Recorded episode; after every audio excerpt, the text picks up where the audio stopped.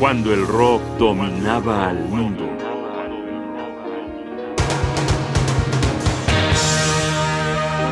El rey Crimson visita al rey Poseidón.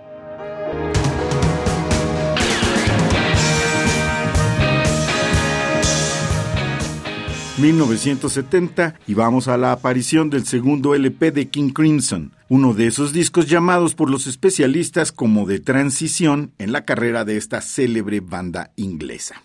Era curioso, pero cuando apareció en las tiendas este proyecto intitulado In the Wake of Poseidon, los fanáticos sabían que el baterista Mike Gilles y el compositor Ian MacDonald ya no estaban en el grupo y que el bajista y cantante Greg Lake coqueteaba con Emerson y Palmer para formar un super trío. Aquí no importa que esta alineación no se volviera a continuar.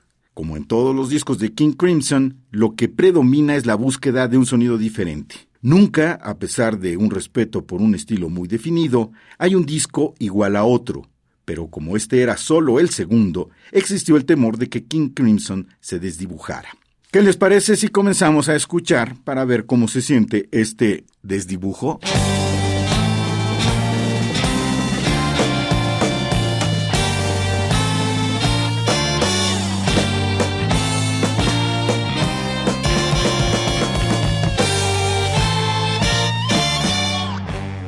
Estamos escuchando Pictures of a City.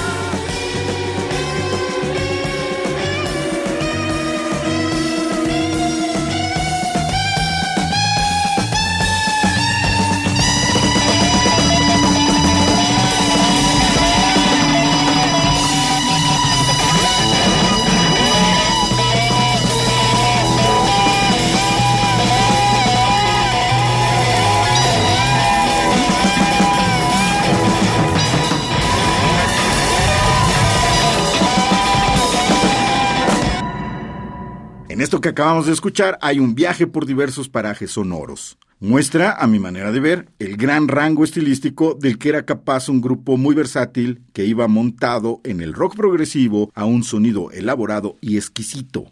Ahora vamos a ir a una de mis composiciones favoritas de este álbum y también de todo el repertorio ofrecido por King Crimson a lo largo de su carrera. Es una poesía surrealista, un canto fársico al consumismo que dice en sus inicios más o menos esto. Lady Supermercado, con una manzana en su canasta, toca a la puerta del gerente. Rugiendo al musac de la bocina del aparador de los zapatos, pone sus mercancías sobre el suelo. Todo lo escogido está convenientemente congelado. Cómetelo y regresa por más. Esto se llama cat food, comida de gato, y también es un piano de vidrio estallando en miles de notas.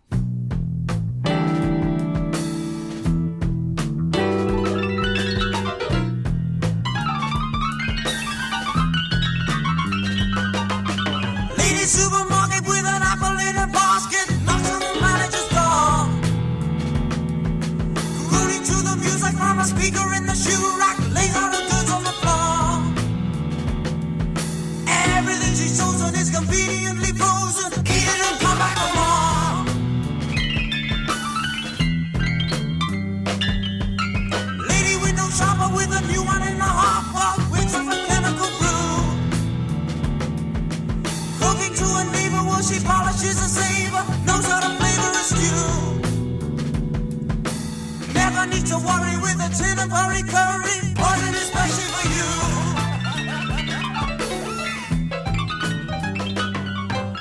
No use to complain if you're caught out in the rain. Your quite insane. Cat food, cat food, cat food again.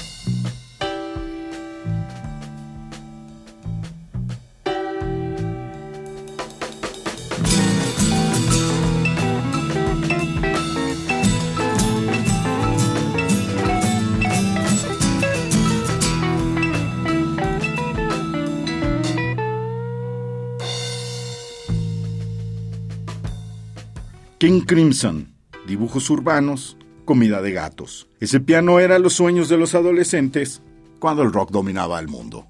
Un programa de radio UNAM. Producción y realización Rodrigo Aguilar. Guión y voz Jaime Casillas Ugarte.